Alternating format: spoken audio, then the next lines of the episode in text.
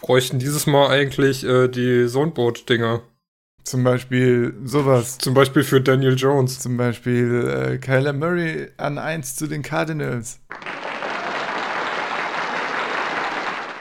Und äh, an 6 haben die Giants Daniel Jones geholt. Boot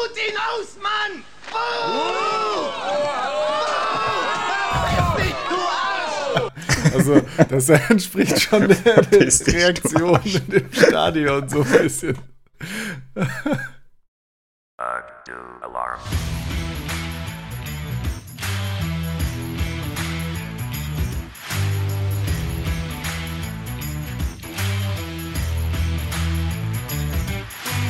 Alarm! Alarm! Hallo und herzlich willkommen zur 36. Ausgabe des 8 Alarm Podcast. Diese Woche schön frisch nach dem Draft. Eine schnelle Aufnahme. Heute gibt es ein kleines Recap. Und das mache ich natürlich nicht alleine, sondern mit Jakob. Moin. Und mit David. Guten Morgen. Und ich bin Sebastian.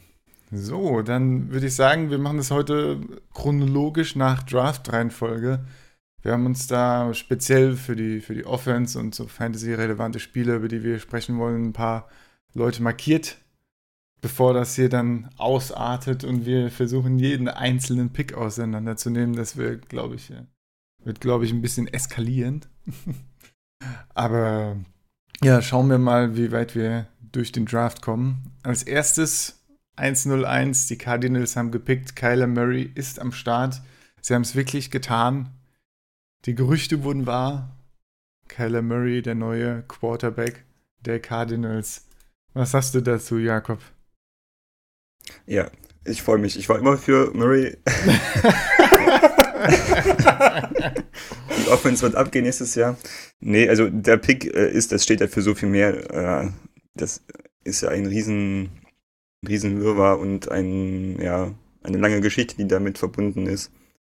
Ich gehörte zu der Fraktion, äh, die eigentlich lieber mit George Rosen weitergemacht hätte. Ihm einfach um die Chance äh, zu geben, ja, zu zeigen, was er drauf hat, weil ich denke, er ist ein guter Quarterback, der da auch in der NFL Erfolg haben wird. Jetzt hat man sich natürlich entschieden für Kyler Murray, für einen anderen Ansatz, kommt natürlich auch mit dem neuen Head Coach, äh, sind alles valide Punkte, wo man dann auch sagen kann oder objektiv sagen kann, ja, kann man machen. Was mich halt so tierisch genervt hat und wirklich auch sauer gemacht hat, ist der Umgang der Verantwortlichen mit dieser Situation, ähm, wie sie wochenlang Rosen den Rücken gestärkt haben und dann jetzt irgendwie im, im Draft quasi, ja, Rosen vom Hof gejagt haben, für ein Apfel und ein Ei verschenkt haben an die Dolphins. Das muss man sich ja mal reinziehen. Ne? Die Dolphins waren schon während der ersten Runde eigentlich so die einzigen, die wirklich Interesse gezeigt haben an Murray, äh, an, an Rosen. Ja. Und es war aber von Anfang an irgendwie maximal ein Zweitrunden-Pick im Gespräch. Äh, und dann traden die Dolphins auch noch runter in der zweiten Runde. Äh, haben da irgendwie mit den Saints, glaube ich, ge ge getradet und haben dann noch einen Fünftrunden-Pick draufgelegt und dafür halt den besten, wenn nicht den zweitbesten ähm, ja, Quarterback aus dieser Klasse quasi bekommen. Mit Josh Rosen, ja, und können ihn da jetzt in Ruhe aufbauen. Ich würde sagen, das Team ist, also die Situation ist jetzt nicht so viel besser für Rosen dort. Ist auch ein Team im Umbruch. Kann sein, dass es dann quasi seine Karriere nochmal ein Jahr lang schwächt. Aber ich hoffe sehr, dass er jetzt nicht verbrannt wurde, so wie das jetzt bei den Browns die letzten Jahre mal mit den Erstrunden-Quarterbacks war. Ähm, ja, also ich wünsche ihm allen alles Gute, maximalen Erfolg und ich hoffe auch, dass er mal bei einem Spiel gegen die Cardinals den Cardinals eins richtig auf die Fresse gibt. auch wenn ich Cardinals-Fan bin. Ja. Ja, ich fand auch, wie man damit umgegangen ist, ne, das verstehe ich absolut nicht. Deshalb, ich hatte auch in unserer Draft-Challenge doch äh, dann nicht Kyler Murray in 1-0-1 gesehen, einfach weil, weil Rosen nicht getradet wurde vorher, weil man jetzt nicht gehört hat, dass mit einigen Teams diskutiert wird, dass es ein Trade jetzt kommt und, und der Verlust an Value, dadurch, dass man jetzt so weggibt, einfach so groß ist, dass ich das nicht geglaubt habe, dass man das wirklich macht, aber offensichtlich, äh, ja, macht man das. Ja, ich meine. Ja, ich glaube auch, es wäre auch egal gewesen, zu welchem Zeitpunkt man Rosen tradet, man hätte mehr bekommen als jetzt während ja, des Drafts. Genau. Also, die haben es echt geschafft, den Wert von ihm so in den Keller zu treiben, dass es halt quasi ein Geschenk war, ja. Ja. Aber unabhängig davon, von dieser Rosen-Geschichte, muss man natürlich sagen, dass der Draft der Cardinals 1A war, was sie da jetzt an Value rausgeholt haben aus den ganzen Picks. Über ein paar später werden wir schon noch sprechen, jetzt in dem Podcast. Ja, aber da kann man sich, glaube ich, freuen auf die nächsten Jahre. Das könnte ein, es könnte, wenn, es gibt ja viele Fragezeichen bei den Cardinals, aber wenn das System mit Kingsbury, Murray funktioniert äh, und dann jetzt die ganzen Receivern könnte Spaß machen. Genau, da gab es ja auch einige Waffen für äh, Murray jetzt im Draft. Da kommen wir, genau, kommen wir ja noch dazu. Ja, sag ich dir auch noch was zu Murray. ich, ähm, ja, keine Ahnung, ist ja vorm Draft immer so ein bisschen hin und her geschwankt zwischen, okay, sie nehmen sicher Murray, okay, sie bleiben doch bei Rosen und äh, ja, keine Ahnung, ich habe dann am Ende auch nicht mehr geglaubt, dass sie Murray nehmen, sie haben es doch getan. Was ich aber noch viel krasser fand, war dann die Reaktion von diesem einen Dolphins-Fan nach dem Trade von Rosen zu den Dolphins, der da überhaupt nicht mit glücklich war, wo ich mir ehrlich gesagt denke, ey, das ist äh, der beste, wenn nicht sogar der zweitbeste, äh, wenn maximal der zweitbeste, eher der beste Quarterback, der in diesem Draft irgendwie verfügbar war, den die Dolphins da jetzt geholt haben. Dazu noch zu einem verdammt günstigen Preis. Ich glaube, sie wollten zwischendrin mal nur einen Drittrunden-Pick bezahlen oder so. Und ja, naja, selbst für einen Zweitrunden-Pick haben sie jetzt einen verdammt guten Quarterback. Und äh, ich meine, wenn du dir die Rankings zum, zum Beispiel von PFF anguckst, siehst du ja, die Cardinals hatten letztes Jahr einfach eine scheiß O-Line, hatten elf verschiedene Spieler, die in der O-Line über 100 Snaps hatten. Das war einfach ein Riesenchaos da, auch durch Verletzungen geprägt. Und, und klar ist das dann äh, bei Rosen nicht so gut gelaufen und es sollte dann bei den Dolphins vielleicht doch besser funktionieren und auch für Murray ist zu hoffen, dass die O-Line jetzt in der kommenden Saison bisschen stabiler bleibt und weniger von Verletzungen geplagt wird. Sonst muss er genauso rennen wie unser Lieblingsquarterback äh, Russell Wilson. Ich meine, man muss sagen, es war der Pick 230, also es war quasi ein Drittrunden-Pick. Ja. Ja, genau. Ja, ich bin mal gespannt. Vielleicht sitzen wir hier in zwei Jahren und äh, fragen uns dann, wie wir Rosen so überschätzen könnten, konnten. Wer weiß, ja. Oder ja, das Problem wird es sein, man kann es halt nicht, man wird es nicht mehr sagen können. Es hätte könnte sein, dass Rosen auch in dem Kingsbury-System vorab gegangen wäre. Ja. Das werden wir halt nie nie erfahren. Dolphins ist natürlich jetzt auch nicht das beste Team, um da ähm, zu zeigen, nee, was eben, für ein toller eben. Quarterback man ist, ne? Die werden auch mindestens ein, zwei Jahre hin vor sich hinkrebsen. Ja, genau. Naja, machen wir mal auch weiter. Auch da muss er ja erstmal starten, ne? Aber, ja, aber Fitzgerald. Habe ich ja schon äh, vor, vorhin. Fitzpatrick. Äh, Fitzpatrick, genau. Hat ja schon vorhin äh, vom Podcast gesagt. Normal äh, braucht er ja eine halbe Season und dann hat er es auch wieder geschafft, sich aus der Starterposition rauszuspielen. Also ich glaube schon, dass Rosen da äh, doch relativ zügig diese Season noch seine Chance bekommen wird, was zu zeigen. Aber gut, wer weiß.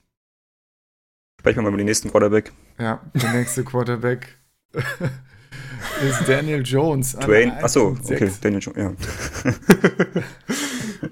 Zu äh, den Giants. Da haben sich ganz viele Giants-Fans gefreut und haben da oh, gejubelt. Ganze, ganze Stadion. Da gibt es schöne Clips genau aus dem Stadion, wie sich alle freuen. Oder auch nicht.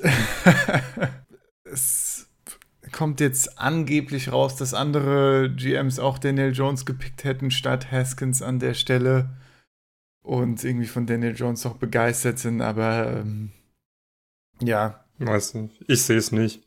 Ja, Cardinals, so, lass mal Murray picken und die Giants dann, holt mal Bier, lass mal Daniel Jones picken und ja, keine Ahnung, ich sehe das einfach nicht, dass Daniel Jones hier der zweitbeste Quarterback der Klasse sein soll. Aber warten wir es ab. Ja, ich sehe es auch nicht. Also, ich habe mir auch einiges von ihm angeschaut. Gut, ich meine, man kann bei ihm halt die schön die Ausrede verwenden, ja, hat in der scheiß Offense gespielt, super schlechte O-Line. So ein bisschen wie bei Rosen ja, eigentlich. Dann ist er ja im richtigen Team jetzt, ja. ja, Kann aber genau genau, da dann kann er gleich weitermachen, ja. Gut, vi- vielleicht haben sie deswegen gesagt, gut, er hat Erfahrung mit schlechten O-Lines, dann äh, da passt Haskins nicht so gut rein, dann äh, nehmen wir Daniel Jones. Ja, Ja, ja es wurde, man muss ja mal sehen, also es wurde ja auch gesagt, dass Eli wohl noch auch bis zu drei Jahre noch da spielen kann oder so. Also er wird kein Day-One-Starter sein. ab, ja, aber wir reden hier daher- vom Pick 1.6, also Ja, sie, sie richtig, werden richtig. sich dann schon er erwarten, dass sie ihn zumindest so weit entwickeln können, dass er dann ein Ersatz ist, weil ein 1.6 Ja, aber das, du das ist es halt. Also sie sehen wahrscheinlich jetzt nicht die Qualität halt jetzt gerade, sondern sehen, sehen halt sein Potenzial vermutlich. Und tja, wenn es das so ist, dann müssen wir mal abwarten, ja. aber das, Die Frage Aber ist wahrscheinlich. ein, ja. ja, es ist ein unverständlicher Pick, ja. Die Frage ist wahrscheinlich eher, ab wann hat Eli so stark abgebaut, dass Daniel Jones besser ist und übernehmen kann. Als statt, äh, wann ist Daniel Jones so viel besser als Eli, dass er übernimmt. Ja, weiß Also ich ich nicht. finde den Pick halt einfach komisch. Du gibst doch normalerweise nicht so, so einen hohen Pick für einen Backup äh, aus und weiß nicht, ja, deshalb. Haskins wäre für mich eher ein Starter gewesen als Jones und weiß auch nicht. Jones wird eine Weile brauchen und äh, den, den hättest du halt auch theoretisch später kriegen können, meiner Meinung nach. Ey, wenn sie Jones gut entwickeln und was aus ihm machen, dann haben sie ja alles richtig gemacht. Sie haben ja öfter gesagt, dass äh, sie eigentlich erwarten, dass Eli noch ein, zwei Jahre mindestens im Tank hat. Von daher, ey, Würdet ihr Jones jetzt in Dynasty Draft picken? Nee. nope. Nee, das, äh, ich meine, selbst Eli letztes Jahr und das Jahr davor war ja, als er, was war das, 2017, als er noch nicht, auch nicht ganz so viel abgebaut hat, da, ähm, selbst da war er noch kein wirklich gutes Fantasy-Asset und ich glaube nicht, dass ein Daniel Jones, der dann ein, zwei Jahren anfängt, vielleicht da äh, die Offense zu bedienen, dann eben ein besonders gutes Fantasy-Asset sein würde. Also, ja, ich sehe es nicht. Du kannst ja nicht mal damit argumentieren, dass du sagst, ja, äh, ist jetzt vielleicht ein doofer Landing-Spot, aber vom Talent her hat er was zu bieten, dass du ihn jetzt irgendwie pickst und äh, irgendwie für die Zukunft planst, weil, wie gesagt, da, ähm, da hast, hast du mit Haskins oder auch mit Locke hättest du eher noch so jemanden von dem Kaliber, wo du sagst, okay, der Landing-Spot ist vielleicht jetzt nicht optimal, aber Upside du hast- da. Die, du hast halt die Upside, äh, wenn die nächsten Drafts bei den Teams dann auch mal ein bisschen Waffen beschaffen, dass du da irgendwie dann noch zukünftig was von hast. Und das sehe ich bei halt, halt, sehe ich halt bei Jones einfach nicht. Ja. ja, ich glaube, wir sollten jetzt mal schnell weitermachen. Ja. schon, äh, da geht viel Zeit von der Uhr. Ähm, Josh Jacobs, 1,24, der erste Running Back. Äh, Und einzige in der ersten Runde. Der einzige in der ersten Runde, genau. Da, da hatte ich ja, glaube ich, letzte Woche oder vorletzte war das, keine Ahnung, im Podcast schon gesagt. Keine Ahnung, Josh Jacobs könnte auch später gehen, aber wenn ihm jemand wegen mangelnder Production und so im College, aber wenn ihm jemand das Vertrauen schenkt, dann äh, gehe ich da gerne mit. Und das haben die Raiders getan und er hat jetzt auch einen guten Landing-Spot bekommen hinter ihm bei den Top, Raiders. ja, also viel besser hätte es nicht gehen Genau. können, glaube ich. Es sind nur noch Isaiah Crowell, wer ist da noch? Jalen, Richard, DeAndre Washington. Ja, noch ein paar hinten dran halt, aber er ist da klar Nummer eins.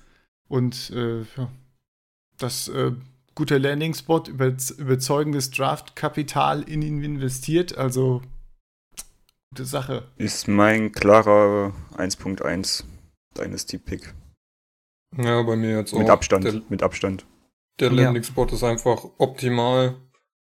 Wird direkt äh, Starting Running Back werden. Die hatten vorher Isaiah Crowell als Starting gelistet. Von daher wird Josh Jacobs auf jeden Fall übernehmen.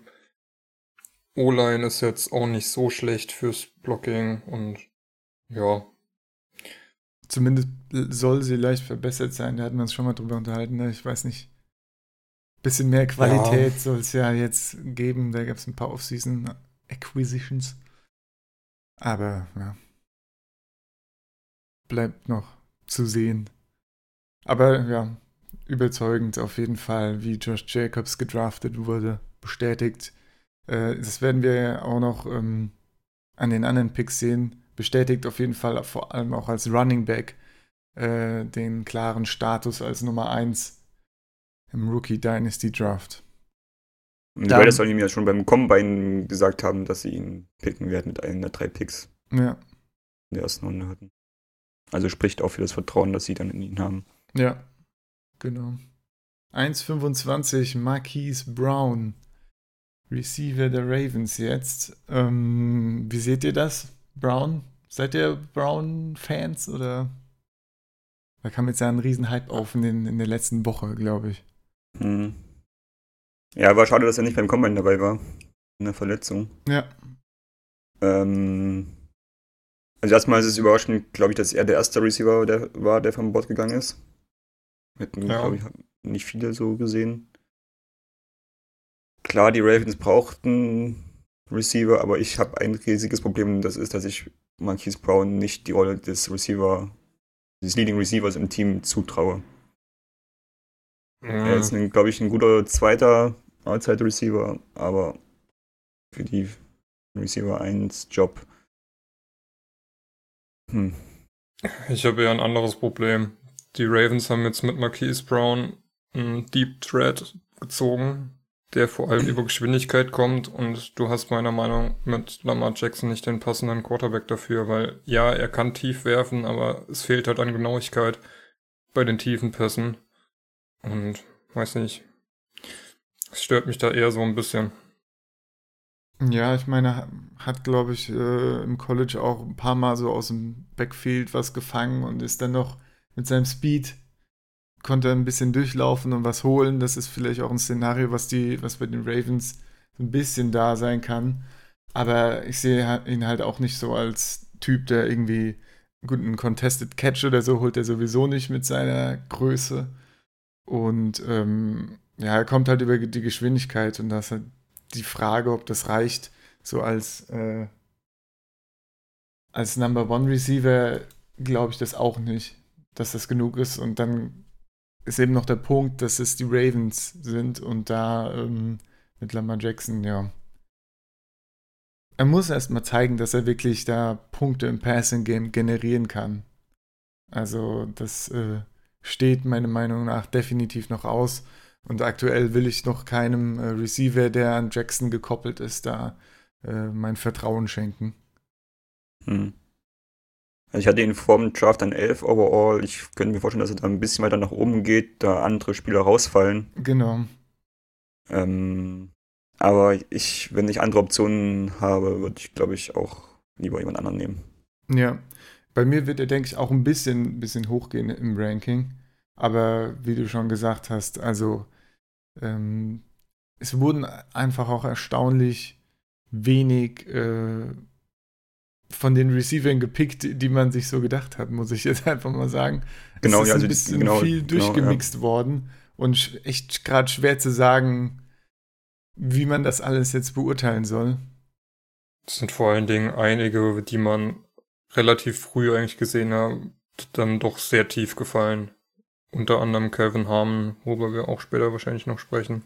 Ja, und ich, ich finde Oder auch ein Hakim Butler, der erst in der vierten Runde dann weggeht. Genau.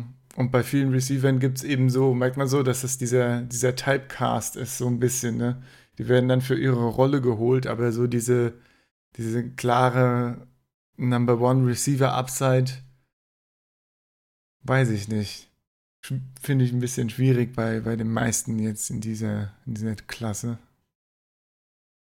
Naja. Ja, vielleicht sehen dann die Teams halt irgendwie dann diese, diese Langzeitprojekte halt doch irgendwie zu riskant oder so. Die wollen dann halt lieber irgendwie so Impact-Spieler, die halt dann vielleicht ein, zwei Jahre oder sowas, oder na gut, vielleicht drei oder vier Jahre, Ja.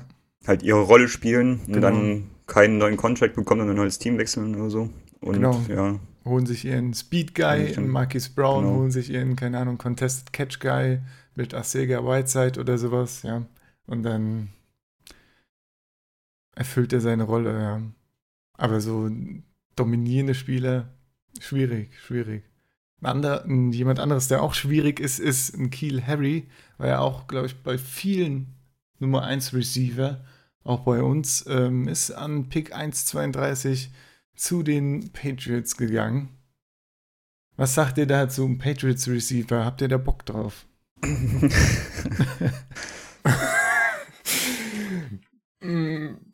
Also ich sag mal so, es ist jetzt nach letztem Jahr so der zweite interessante Patriots-Pick. Letztes Jahr, glaube ich, äh, Running Back in der ersten Runde.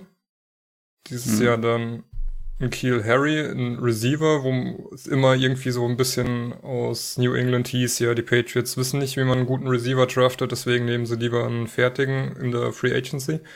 Oder tun es einfach nicht, draften selten halt hoch. Ja. Ja. ja. Und ähm, ja, ich meine, es gibt Schlimmeres als von Brady Bälle zu fangen. Ne? Ja. Ist halt die Frage, wie er eingesetzt wird. Ich meine, Gronk ist weg, damit bleibt eigentlich nur noch Edelman als Lieblingstarget. Ähm, ja, aber könnte auch so ein Ersatz für Hogan oder Co. werden. Von daher dürfte seine Position in Dynasty auf jeden Fall positiv entgegenkommen. Ja, die Patriots streuen halt gerne und dann ist es immer schwierig, sich auf, Exakt, ja. auf Punkte zu verlassen.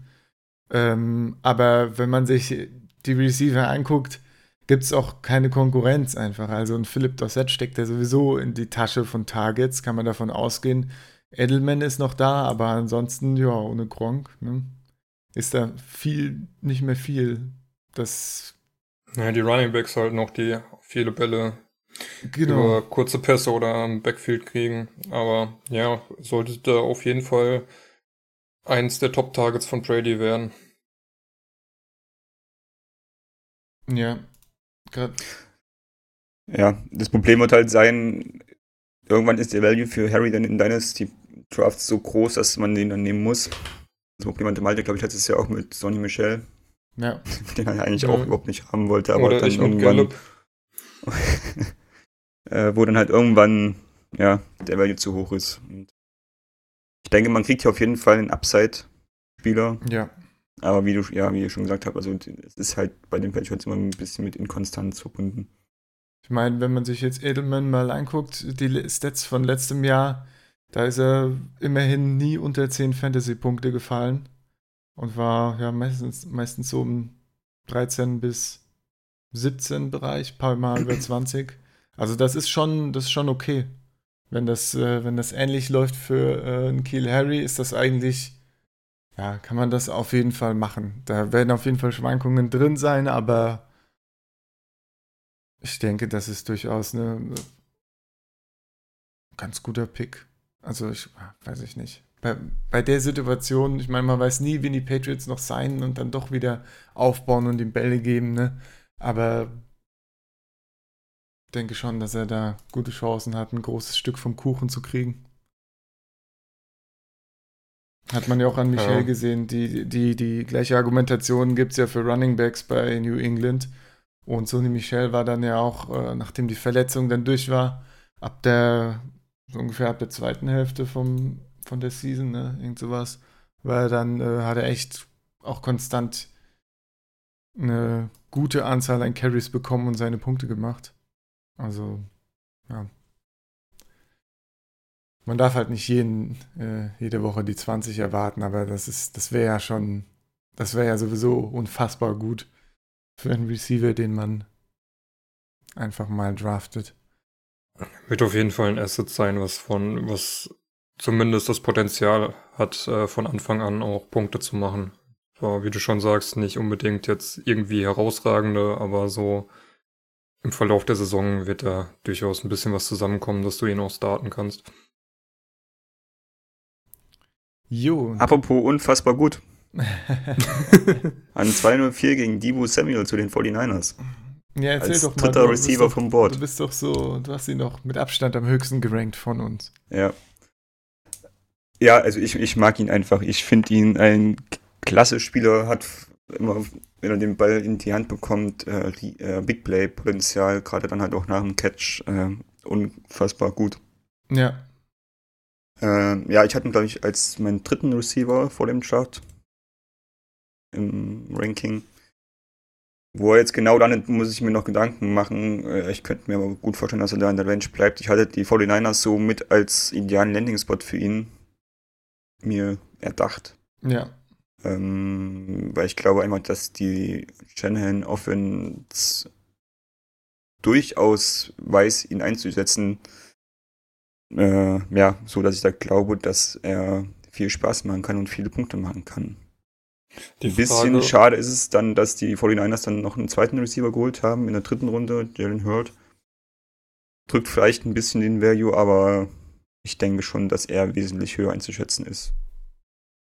Ja, also ich denke, Debo Samuel so schön in Slot bei den 49ers und dann schön äh, seine Yards der Catch machen. Viele Receptions. Könnte ich mir schon gut vorstellen. Also, ja. Ich habe mir bei ihm auch als einzigen Kritikpunkt ein bisschen so aufgeschrieben, dass er, ähm, dass er äh, eben nicht so ein riesen Volumen bekommen hat und dass er eben nicht der größte ist. Aber ansonsten hat er mir so rundum auch ganz gut gefallen. Ich glaube auch, er kann da, kann da, ist relativ polished schon, könnte da vielleicht sogar direkt, direkt einen ganz guten Impact haben.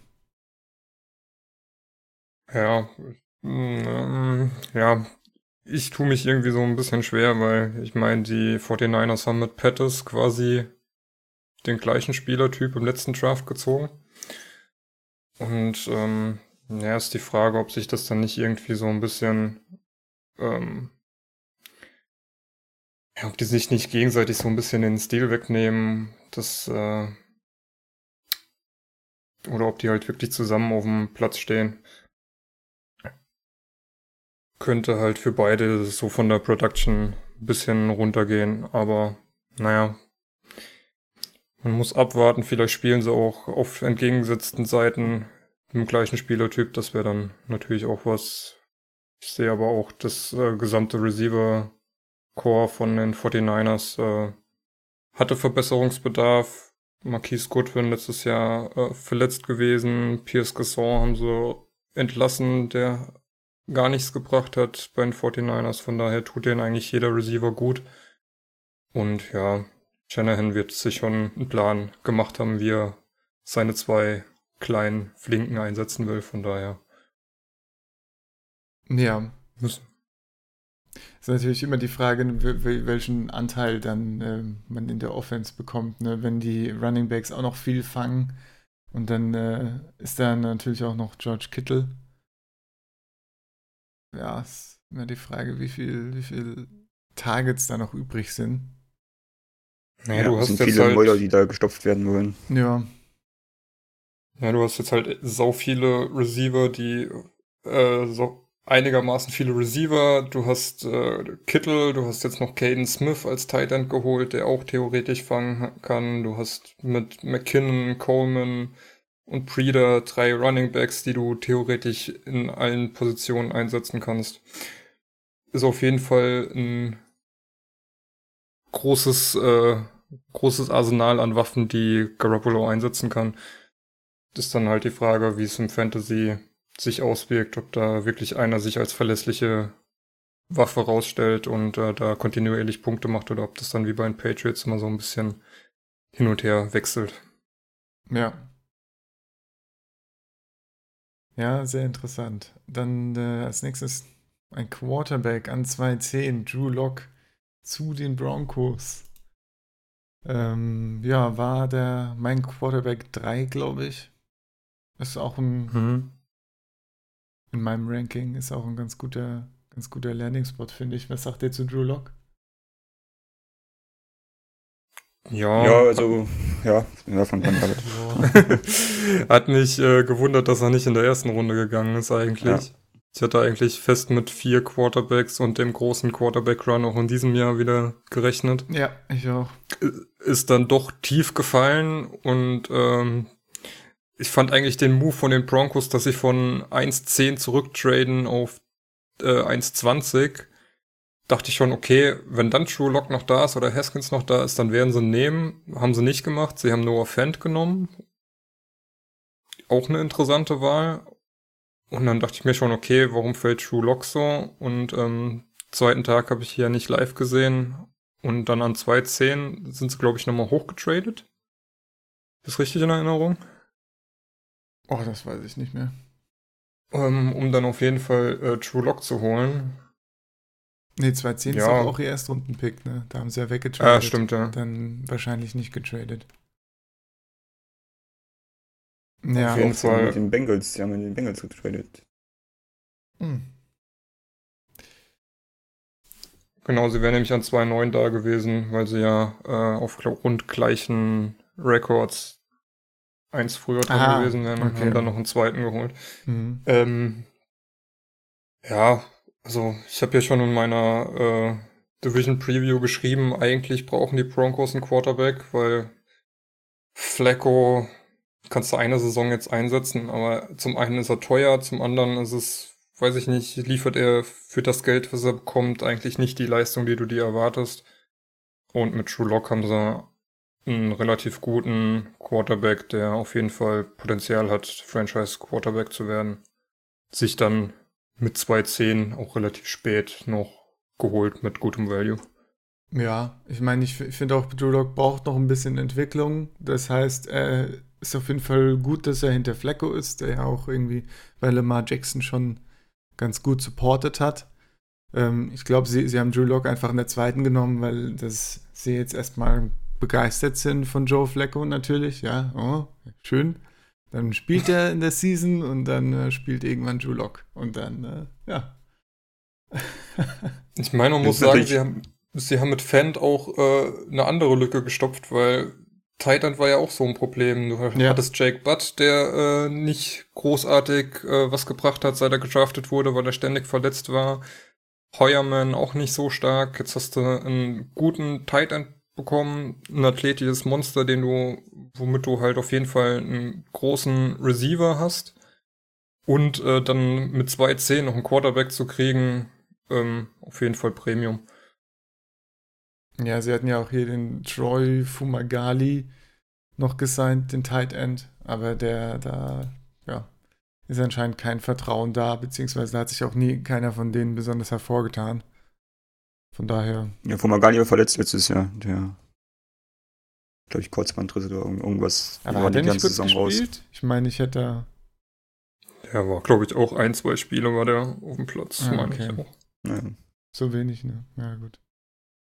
Ja, gut, du musst bedenken, ich glaube, äh, Jake Butt hat in den drei Jahren, die er in der Liga ist, glaube ich, insgesamt acht Spiele oder so gemacht. Also, die Broncos sind da so ein bisschen äh, bedient auf Tight End in den letzten Jahren. Ich meine, Fumagali war auch ein Fünftrunden-Pick und jetzt hat man, Das war genau. jetzt hat man eins, äh, Top, äh, was ist das, Top 20, 20. Pick dafür ausgegeben. Also das ist nochmal ordentlich mehr Kapital, das hier investiert wurde.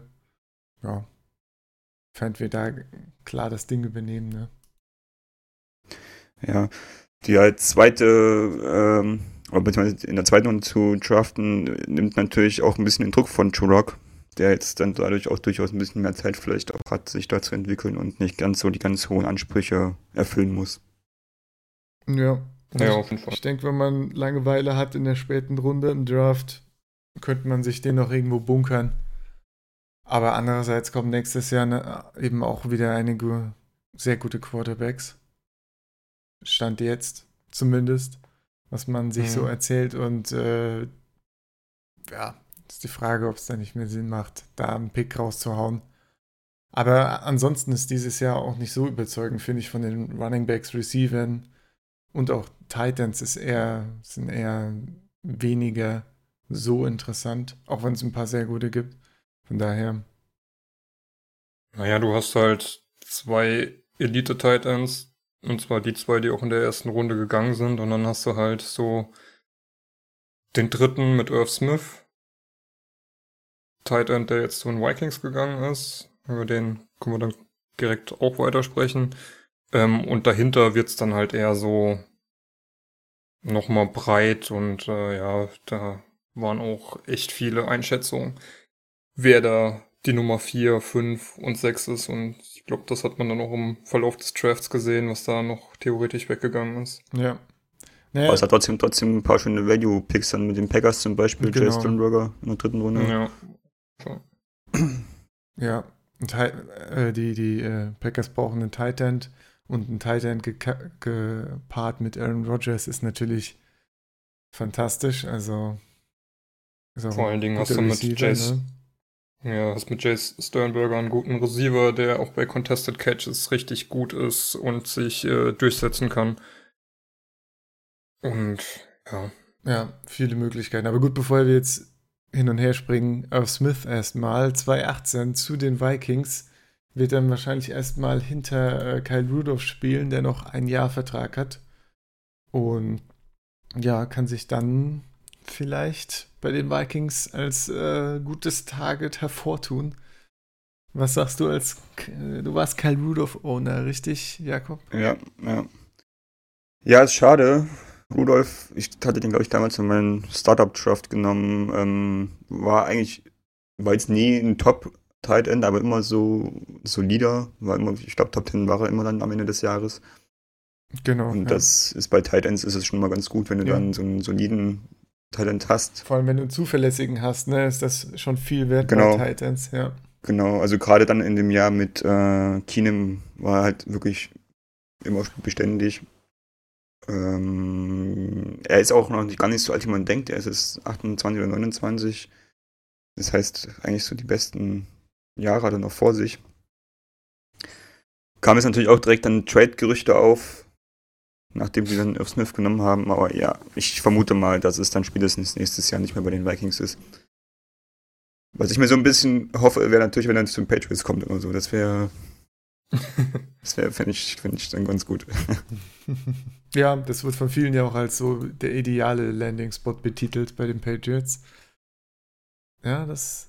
Ach so, äh, für Smith meine ich. Du meinst jetzt Kyle Rudolph, ne? Ich meine, halt, ja, Ja. aber für den auch. Also gut, Patriots ist generell für, ähm, für Titans natürlich gut, aber äh, Smith habe ich auch oft zu den Patriots gemockt gesehen. Auch ja, bietet sich ja auch an, ne? Guter Blocker, guter Receiver, so ein bisschen der Low-End Hockenson quasi. Ähm, ja, hat auch Fullback gespielt am College teilweise. Ähm, ist auf jeden Fall ein guter Pick von Vikings und wenn Rudolph nächstes Jahr dann echt ähm, nicht mehr bei den Vikings ist, haben sie damit auf jeden Fall auch einen guten Nachfolger geholt. Ja, Wird auch dieses Jahr wahrscheinlich schon der Two-Tight-End-Formation dann ordentlich was zu tun kriegen können. gerade Titans brauchen ja oft äh, ein bisschen Entwicklungszeit und wenn du da mit Kyle Rudolph spielst, ist das, glaube ich, äh, auch eine gute Sache. Ja, hat auf jeden Fall Zeit zu lernen, hinten dran. Ja. Direkt ein Pick danach kam AJ Brown vom Board und zwar zu den Titans. Ähm, ja, wie, wie seht ihr das? Titan, Titans, da war im Prinzip Corey Davis da und sonst niemand. Sie haben sich jetzt noch Adam Humphreys von den Bucks geholt. Aber ja, ich glaube, die können auf jeden Fall noch Receiver gebrauchen, gerade wenn es jetzt darum geht. Äh, Mariota ist ja auch bald, äh, oder ist das jetzt schon das letzte Contract-Jahr von Mariota? Das ist Contract, ja, ja. Ja. Ja. Das heißt, äh, man hat mit AJ Brown noch einen, der direkt äh, da seinen Teil beitragen kann zur Offense. Und ja, wenn man mit Corey Davis, AJ Brown da nicht, nicht schafft, äh, Yards zu generieren, dann äh, ja, ist vielleicht auch ein kleiner Test für Mariota, wie seine Zukunft dann aussieht. Was sagt ihr Ja. dazu? Ich glaube, man kann es äh, auf zwei Weisen sehen. Ähm, zum Beispiel Benny ist, glaubt ja weiterhin an Mariota und wenn du an Mariota glaubst, dann ist es auf jeden Fall ein guter Pick, weil du gibst ihm eine weitere Waffe, der hoffentlich dann auch einzusetzen weiß. Oder wenn du halt sagst, ja, Mariota, ähm, weiß nicht, ähm, bisschen overhyped, dann äh, ist halt irgendwie so ein bisschen Perlen vor die Säue Mhm. es gab so die Einschätzung, okay, ähm, du hast Corey Davis, der hat's, äh, der, den hat er nicht eingesetzt bekommen. Das gleiche könnte jetzt bei AJ Brown drohen. Und ähm, ja, also ist auf jeden Fall eigentlich ein guter Fit, weil die Titans brauchen, wie schon gesagt, Receiver. Und Weil AJ Brown kannst du für alles einsetzen, ne? Also wenn, Ja, wenn Mariota es nicht schafft, AJ Brown einzusetzen, dann ja, muss man sich einfach Gedanken machen, finde ich. Ja. Ja, können Sie, ich denke, er hat auf jeden Fall das Potenzial, da ähm, einer der Top-Receiver in Tennessee zu werden. Ja, also für mich war auch Brown einer der wenigen Spieler, die mit dem richtigen Landing-Spot durchaus auch dann in der One-on-One-Diskussion sind. Ähm, Titans sind es für mich nicht wirklich. Also wenn man überlegt, ey, wenn er bei den, bei den Colts zum Beispiel oder bei den Packers vielleicht irgendwo da untergekommen wäre, wo du halt einen echt guten Quarterback hast ja. und du weißt, dass der auch die Bälle verteilen kann, dann wäre das, glaube ich, fast dann ein No-Brainer gewesen. Ja, aber wie ich es schon gesagt habe, also Mariota ist halt ein Fragezeichen. Genau, ja. Auf der anderen Seite kann man es natürlich auch so sehen, sollte es mit Mariota nicht funktionieren, ist die Frage, ist Mariota dann nächstes Jahr noch der Quarterback in, bei den Titans? Also kann ja dann sein, dass sich das dann auch relativ schnell ändert. Ja, genau. Das denke ich nämlich auch. Haben ja auch noch Tannehill als Backup geholt. Genau. Na gut. Man muss natürlich auch sagen, Mariota war letztes Jahr nicht fit, hatte diese Ellenbogenverletzung, die ihn ja wohl die ganze Saison behindert hat. Von Ja, aber das ist ja bei ihm ständig Thema. Eben, das ist, Ja. Verletzung, ja. ist eigentlich eher noch ein Gegenargument. Also, er hat ja ständig eine Verletzung, es war ja nicht nur die Ellenbogenverletzung. Gab es da, gab's da nicht irgendwo mal eine Auflistung, dass er letztes Jahr irgendwie fünf, sechs Verletzungen hatte, mit denen er gekämpft hat? Also, und das ist ja jetzt auch keine Ausnahme in seiner Karriere gewesen bis jetzt. Aber von daher, also generell super schwierig, ein Receiver bei den äh, Titans da ja, weit oben zu sehen. Ich hatte in der Redraft-Liga letztes Jahr äh, Corey Davis und es war einfach äh, ja ein Ärgernis die komplette Ja, Spaß Season macht lang. es nicht. Ja. Also da startest du den, dann macht er drei Punkte, dann startest du nicht, dann macht er wieder 20. Dann denkst du, okay, okay jetzt aber ein gutes Matchup. Da ist, könnte doch wirklich jetzt mal, da ist es wahrscheinlich, dass er Punkte macht, dann kommt trotzdem wieder nichts rein, ja. Also das war absolut unschön für Fantasy-Zwecke. Ähm, Ja. Ich glaube, da gab es auch einige Wochen, wo du am liebsten ohne Quarterback gespielt hättest, weil du wärst punktemäßig genauso rausgekommen wie mit Mhm. Mariota. ja. Ich meine, Corey Davis war halt auch so ein bisschen der, der Einzige, der dann noch was gemacht hat an der Offense. Außer den, also von den Receivern.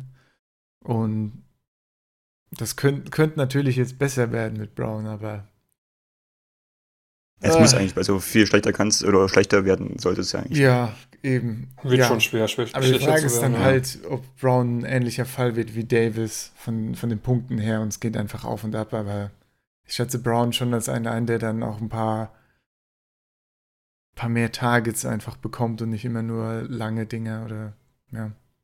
Ja klar, theoretisch können sie ihn halt auch im Start aufstellen. Ist halt die Frage, da haben sie jetzt gerade Humphreys geholt. Ja.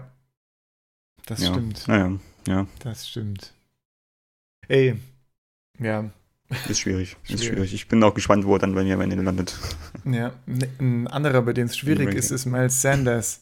oh der ja. jetzt zu den Eagles gegangen ist als zweiter Running Back vom Board, richtig? Sonst hatten wir jetzt noch. Ja, es gab in den ersten beiden Runden Mhm. nur zwei Running Backs. Ja. Ja, genau. Was so ein bisschen dafür spricht, was, ähm, was ja schon von vielen Vor vornherein gesagt wurde, dass eben die Running Back Class nicht so überzeugend ist.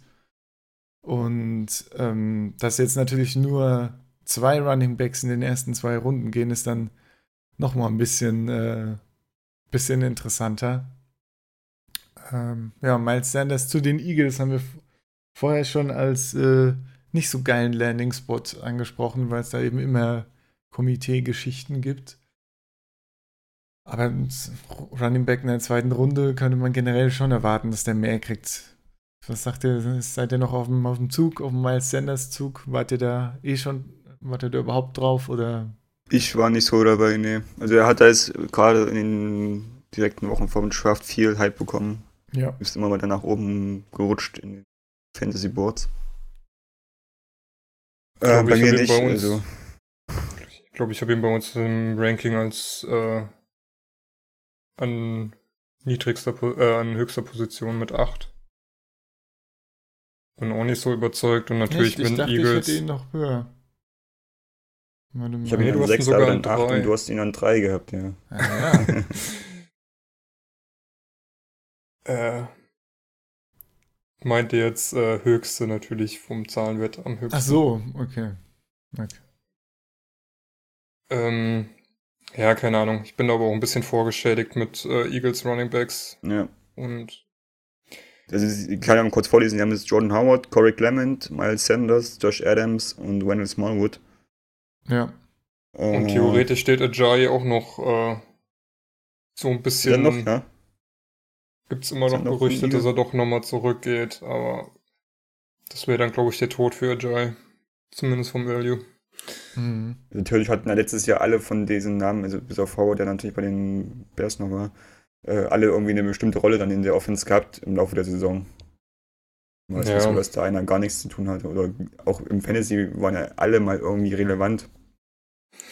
Ja, aber das ist, das ist schon das Stichwort. Sie waren alle mal relevant, so Ja, eben, eben. ein, zwei Spieltage und dann war der nächste wieder dran. Ja. Hast, glaube ich, auch noch, ähm, oh, wie hieß der, der letztes Jahr neu dazu kam? Josh Adams. Josh Adams, ja, Ja. genau. Ja, hatte auch, glaube ich, zwei, drei gute Spieltage und dann. Der war dann zum Ende der Saison hin richtig gut, ja. Ja. Nee, habe ich auch keine Lust drauf. Also, ich habe ja sogar noch Smallwood in meinem Dynasty-Kader, aber. Hm. Also, ja, da habe ich auf Howard der- Adams, ja. Auf der anderen Seite haben wir letztes Jahr dasselbe gesagt bei den Patriots, dass die halt immer diese Komitees haben und dass sich da, dass da halt schwer ist und ja, da hat sich ja dann Das doch auch, ja, es hat sich aber auch verschlechtert noch bei denen. ja, Damien Harris. Genau, die haben nämlich auch noch einen Running Back genommen. Also da, das war so für mich auch die Absichtserklärung, auf Komitee zu gehen und schön viel zu verteilen, wie sie es immer tun. Ja, ja, aber da hat äh, Michel dann doch auch mehr Value gehabt, als man es eben vorher zugetraut hat, von daher, Ja. war ist auch ein halt immer- First-Round-Pick dann, ne? Ja. Ja, ach, das ist Ja, also ich habe ich hab jetzt schon Dynasty Mox gesehen mit äh, ihm als zweiten Running Back vom Board. Also, ich sehe es nicht. Ich würde ja. Ich, ich möchte nicht in der Lage oder in der, in der Situation sein, wo ich ihn nehmen muss, dann irgendwie Ja, stellt sich dann doch natürlich. lieber andere Spieler zu nehmen. Ja, genau, andere Spieler, aber andere Running Backs. Nur zum Beispiel David Montgomery oder so würde ich da, glaube ich, dann doch noch vorziehen. Ja, Auch wenn der Landing-Spot jetzt nicht der ideale ist, aber Ja, das sehe ich ihn zumindest als klaren Leading Rusher, als jemanden, der dann halt wirklich seine Aufgabe hat, da in der ja, Montgomery ist jetzt in der dritten Runde zu den Bears gegangen und ich denke auch, genau, er hat da seine klare Rolle. Er wird auch das machen, was er gut kann. Und die anderen Sachen Tariq Cohen überlassen zum Beispiel. Aber ja, ansonsten, die Running Backs sind echt alle blöd gefallen irgendwie. Das, Ja. äh, Gut, aber da muss ich auch ähm, sagen, ich fand jetzt die ganzen Landing Spots für Running Backs dieses Jahr irgendwie alle nicht so geil und da hat äh, Josh Jacobs mit den Raiders schon den besten. Ja. Mit Abstand Ja, am meisten Kapital investiert, ne? Und mit Ja. Abstand die höchste Position, also. Ist dann vielleicht noch ein bisschen verwunderlich, dass die Bucks jemanden gedraftet haben. Naja, ich meine, Stimmt, haben die Bucks überhaupt einen Running Back gedraftet? Die haben dann ganz spät haben sie noch jemanden geholt, ja. Aber ich glaub, Ronald Jones geht ab dieses Jahr. ja, eben, also das spricht ja dann dafür, ne, dass Ronald Jones doch irgendwie das Vertrauen bekommt. Ja. Ja, müsste ja so sein, ne? Anders kann ich Ja. mir das auch nicht vorstellen. Außer da wird noch Ajay gesigned oder so. Und dann gibt's ein Komitee-Gedöns. Ja, keine Ahnung. Schwierig.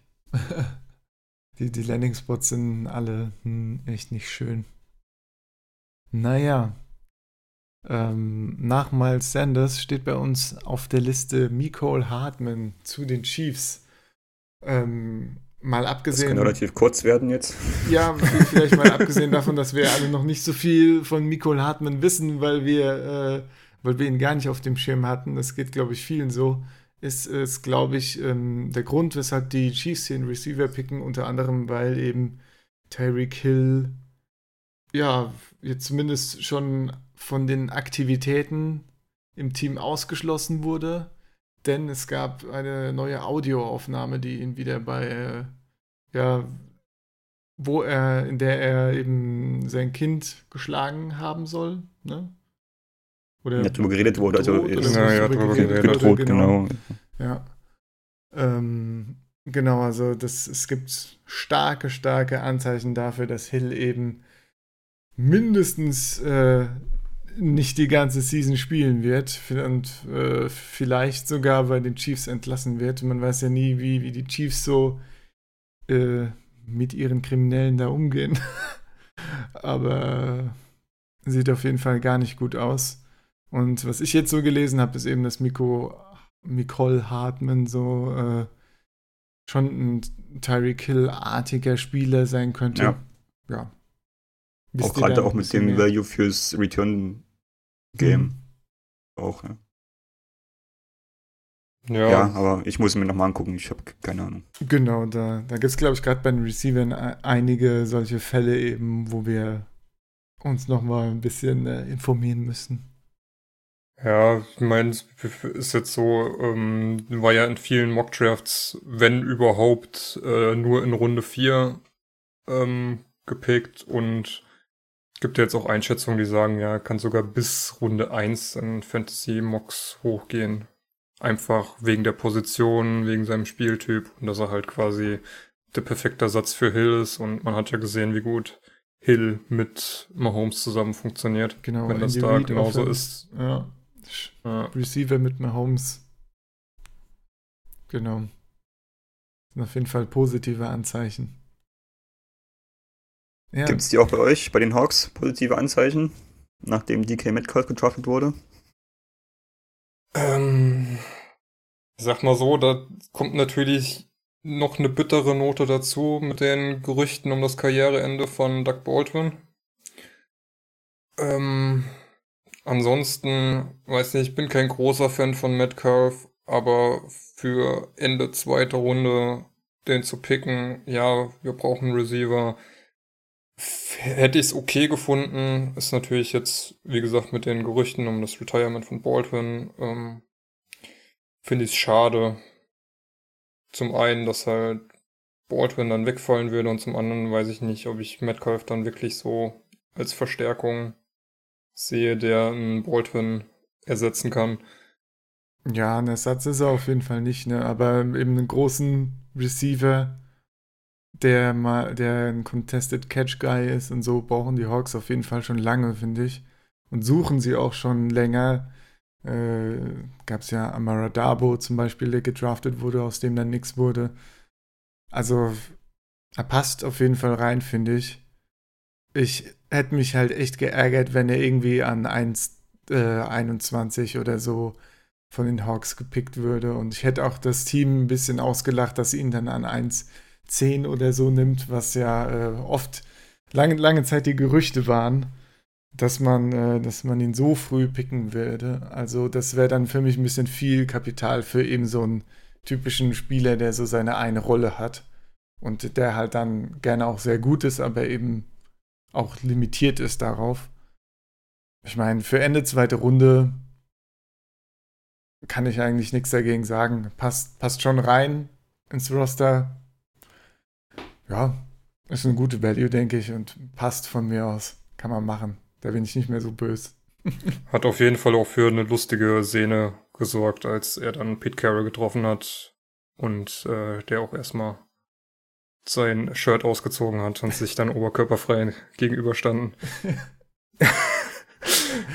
Ja, Gott, Gott sei Dank hat ja ein äh, Scout der Seahawks ihn, bevor er in den Raum geht, davon überzeugt, das Shirt auszuziehen. Und er ist nicht, ist nicht einfach so ausgezogen, um shirtless äh, erstmal der, der ganzen Staff Hallo zu sagen.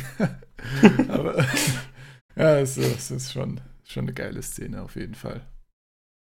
Ja, Ja, und vom Landing-Spot hätte er es ja gar nicht so viel besser treffen können, glaube ich. Ne? Mit Wilson hat er einen der besten Deep-Passer in Ja. der Liga. auf jeden Fall. Da ist auf, geht auf jeden Fall schon Eben das. Gutes Potenzial damit einher. Ja. Und man, ich meine, man klammert sich auch ein bisschen dann an so Aussagen von manchen, äh, ja, er wurde nur äh, falsch verwendet in der Offense, weil eben noch AJ Brown und DeMarcus Lodge und so drin dabei waren im College. Aber ähm, ja, an solche, solche, solche Sachen will ich mich gar nicht aufhängen, selbst wenn er seine Rolle da sehr gut umsetzen kann, ist das, äh, passt das von mir aus. Gekoppelt mit Wilson sollte das doch für einige explosive Plays gut sein. Jo, auch wenn ich ihn irgendwie so persönlich vom Typ nicht mag, denke, man sollte ihm die Chance geben. Genauso wie die Giants Daniel Jones die Chance geben. Ja, genau so. Also so würde ich das, also. Das ist ein guter Pick. Also Ja, ich hätte ihn auch an der Stelle es ist, es gepickt, ist, es ist ein sehr guter Value an der Stelle. Genauso wie die Broncos einen sehr guten Value mit True Lock bekommen haben an der Stelle, wo sie ihn gepickt haben. Von daher ist schon alles gut gelaufen. Ja. Gut gelaufen ist Hen Daryl Henderson am College. Sehr gut, sehr gut. Allerdings ist er jetzt bei den Rams gelandet. Das ist jetzt natürlich sehr spannend, dieser Landing-Spot. Äh, und wie man da die Rolle von Henderson beurteilt. Ey, Ein Big Play-Spieler, der quasi mit jedem Touch für den Touchdown auch gut ist. Und jetzt hinter Todd Gurley sich einreiht erstmal. diese, diese, Ja, ist die Frage, reißt du ihn hinter Todd Gurley ein oder hinter Malcolm Brown? Oder vielleicht auch sogar noch Okay. hinter John Kelly. Ja, ja. der Todd Gurley. Also die anderen beiden kann ich jetzt gar nicht beurteilen, die habe ich nicht gesehen, weiß also, oder kann ich nicht einschätzen. Ähm, von daher würde ich sagen, er ist schon jetzt hinter Gurley. Ich weiß gar nicht, wie, wie hoch wurden die anderen, also Kelly, wie wurde der gepickt letztes Jahr? Ich glaube, sechste Runde letztes Jahr. eine, ja. Fall. Ja. ja. Runde 6. Es ist echt super nervig mit diesen, die Running Back Position wird immer schlimmer, ne? Wir hatten es letztes Jahr schon, dass äh, Running Backs ziemlich einfach ersetzt werden konnten, gefühlt. Und jetzt hat man selbst so äh, Raketen wie Todd Gurley, äh, die ja noch klare Number One Picks waren, in einem, zum Beispiel im Redraft, die jetzt ja guten, guten Besuch bekommen von anderen Running Backs und wo man sich gar nicht mehr so sicher sein kann, wie es denn jetzt aussieht. Gerade bei Todd Gurley mit seiner äh, Verletzungssituation, wo natürlich immer gesagt wird von den Rams, ja, ja, das, äh, das ist äh, kein Problem. Das wird schon und nein, man hat jetzt äh, Henderson natürlich nicht gedraftet, weil man Gurley da entlasten will. Er ist einfach eine neue Waffe in der Offense, ja. So das offizielle Statement, aber das gräbt, also ich glaube schon, dass das Gurley ein bisschen Boden weggräbt. Und ein Drittrunden-Pick. Ja, ich meine, man muss sagen, die, die Rams haben auch nicht viele Löcher. Ja, das heißt, wenn sich einer leisten kann, so ein bisschen Premium-Picks zu machen, um an einer Stelle vielleicht noch einen sehr guten Backup zu haben oder einfach ein bisschen entlassen zu können, dann sind es die Rams. Aber frag mich echt, was das, also, was das bedeutet für die Girly Carries. Es beantwortet halt auch so ein bisschen die Frage, warum man ähm, ah, Dings hat gehen lassen. Äh, Anderson. helfen. CJ. Genau. Dass man CJ Anderson hat gehen lassen, weil jetzt hat man mit Henderson dann äh, doch auch einen, der mit Brown dann zusammen auch so ein bisschen die Backup-Rolle übernehmen könnte. Weil es ja andere Spielertypen sind, also Anderson und Henderson. Ja, aber du hast auf jeden Fall dein, dein Running Back Core verbreitert und äh, hast so wieder ein paar Möglichkeiten, ähm, Gurley zu ersetzen, falls wieder Verletzungen auftreten sollten oder falls die Verletzung doch irgendwie schwerwiegender sein sollte, als man wirklich zugibt. Also wenn man Oder die, man reduziert halt gleich die Workload ne, von Gurley. eben, also Sagt- wenn man die, die Receiver von den Rams anguckt, da kriegt ja auch äh, jeder irgendwie was ab und wird ins System eingebunden. Und ich denke, das kann man schon auch von Henderson erwarten, dass er da, dass er da nicht nur das Backup ist von Gurley, sondern dass er auch generell so ein bisschen zumindest seinen Beitrag leisten kann. Werden schon ein paar Ist Carries auf jeden Fall ein Premium-Handcuff-Spieler, Ja, würde ich Ja, denken. das auf jeden Fall. Auf jeden Fall. Vier Plätze nach Henderson Pick 3.10, David Montgomery. Bei vielen auch so der äh, als der sicherste Running Back gehandelt oder der purest Running Back quasi. Ist jetzt bei den Bears, hatten wir ja schon angeschnitten, ist damit äh, mit Cohen und Mike Davis, Mike in einem Davis, ja. Team. Ja, Montgomery, wo war bei euch so Platz 2, 3 bei vielen wahrscheinlich bei den Running Backs oder Mhm. sogar 1? Bei mir eins, Bei mir ja. 1, genau. Bei mir zwei. Ich denke, wir sind uns alle einig, dass er damit auf jeden Fall hinter Josh Jacobs ist, ganz klar. Ja. Ähm, ja, aber ich gucke Also- jetzt gerade das Ranking durch. Die, ist die Frage, wer dann, wer, wer vor ihm noch sein könnte oder ob er dann die zwei ist, eben von Running Backs. Ich würde ihn, glaube ich, schon auf die zwei nehmen. Ich hatte bei ihm die besten Landing-Spots waren für mich die Eagles und die Bears. Und jetzt sind es die Bears geworden und ich hoffe, also er hat das, das Three-Down-Back-Potenzial sehe ich bei ihm. Und es ist halt die Frage, ob er die Chance bekommt, das zu zeigen, ob er das Volume bekommt, das zu zeigen ähm, und dann halt nicht so viel abgeben muss an Cohen. Aber ich sehe halt das Potenzial, dass er das kann. Und dann halt eher die Gefahr, dass Cohen irgendwie Targets oder, oder Snaps verliert, dass wenn Montgomery sich quasi durchsetzt, dann auch durchaus der Leading Back dort ist und auf jeden Fall die Rolle, die Jordan Howard dort hatte, noch deutlich erweitern kann in seinem Skillset, denn er ist nicht wie Howard äh, limitiert, sondern kann durchaus auch Bälle fangen. Ja. Ja, aber ja, ich, ich weiß nicht, mein Mike Davis kann auch ganz gut Bälle fangen. Also ich könnte mir schon vorstellen, dass man Montgomery schon so in diese, in eine bessere Jordan Howard-Rolle so ein bisschen drängt. Aber ich glaube, prinzipiell stehen ihm da schon die, die Türen für alles offen. Ist auf, ja, ich glaube, ich bleibe bei mir auch an, an zwei. Wüsste nicht, wen ich da jetzt. Äh, da, dafür habe ich dann doch zu viel Angst vor der, äh, vor dem Eagles-Komitee, dass ich dann Sanders vor Montgomery äh, ziehen würde, trotz höherem Draft-Pick für Sanders. Ja. Ich glaube, ja, ich würde ihn auch auf zwei behalten. Das Hat mit Bears auf jeden Fall einen Landing-Spot, wo er sich eventuell durchsetzen kann.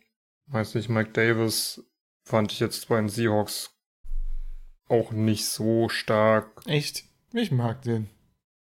Ich mag ihn, aber du hast halt gemerkt, er ist so der dritte hinter Penny und Carson gewesen. Er ist ein ganz guter Passcatcher, aber weiß nicht, ich sehe ihn halt einfach nicht so als äh, mega Running Back und äh, da traue ich Montgomery durchaus zu, dass es sich zumindest an dem vorbei äh, Ja, ja, das schafft setzen schon. kann. Und dann äh, ist halt die Frage, wie er sich mit äh, Cohen, ob er sich da auch durchsetzen kann. Und ähm, ja, wird über die nächste Jahr, äh, über, denke dann eher im nächsten Jahr interessant, ob er dann den Starting-Job kriegt. Und ähm, glaube, Cohen und Mike Davis sind dann beide auch in zwei Jahren äh, Free Agent. Und äh, er dürfte ja dann noch länger da sein, von daher Mhm. sollte auf jeden Fall. Hat auf jeden Fall Potenzial bei den Bears Ja, und sollte auch im Dynasty ein ganz gutes Kapital sein. genau. Ansonsten ging in der dritten Runde, das war so die Runde, wo, ich weiß gar nicht, waren es die meisten Running Backs? Ja, bis auf Runde 6, Ja. aber jedenfalls fünf Running Backs gingen da noch weg. Bis auf, bis auf die beiden, über die wir gerade gesprochen haben, eher auch eher mäßige Landing-Spots, Singletary zu den Bills. Das will man sich Das ist wahrscheinlich. halt auch die höchste Upside, glaube ich, wenn dann halt Shady und Frank Gore weg sind aufgrund des Alters. ja, aber Ist da Potenzial da? ist die Frage, wie viel Geld generell bei den Bills dann geht, ne, im Running Game. Ja. Also selbst Shady hat ja nichts gemacht letzte Season quasi. Das war nicht geil. Den hatte ich mir Nee, nee, nee, geholt in der, in der Redraft noch, weil er eben da lag, ja. Einfach mal auf die Bank und ich habe ihn kein einziges Mal gestartet, weil sich es einfach nicht gelohnt hat. Also, Gut, aber da musst du auch sagen, zum einen, er hatte mit der Verletzung zu kämpfen, hat ja äh, einen Rippenbruch oder Rippenprellung gehabt. Dann hast du natürlich mit, äh, mit dem Passing Game auch nicht so die große Entlastung, dass du irgendwie das Running Game etablieren kannst. Ähm, Ist die Frage, ob sich das ändern wird in den Richtig, nächsten wollte ich gerade ja, sagen. das ist halt die ne? Frage. ja, ich glaube nicht, dass sich da viel tun wird. Von daher, äh, ja. Dann äh, Damian Harris zu den Patriots. Da wird wahrscheinlich ein paar, paar Carries von Sonny Michel noch abnehmen. ein paar Bälle fangen. Vielleicht dann eher von, von, wer ist das, Kevin White, ein bisschen Load übernehmen. Auch halt. Ja, spannend, keine Ahnung. Also mit dem Patriots. Hätte ich nie gerechnet. Ja, ich auch nicht. zu das den nochmal so geht. hoch, äh, was gut dritte Runde, aber trotzdem relativ hoch investiert wird für einen Running Back. Wo ich gedacht habe, dass man schon einen relativ ausgeglichenen Kader eigentlich hat, aber ja, ey. Damon Harris kannst du, ist halt einfach so der Verlässliche, der ist halt einfach, den kannst du immer einsetzen und der bringt dir immer genau das, was du erwartest. Und ist halt, finde ich, gefährlich für das gesamte Backfield der Patriots, äh, was die Carries angeht. Ja, verschwindet für mich mit dem Pick halt auch in so einer Suppe von okayen Rookie-Running Backs dieses Jahr, die wahrscheinlich alle nicht besonders schön sind im Fantasy. Das ist, naja. Ja.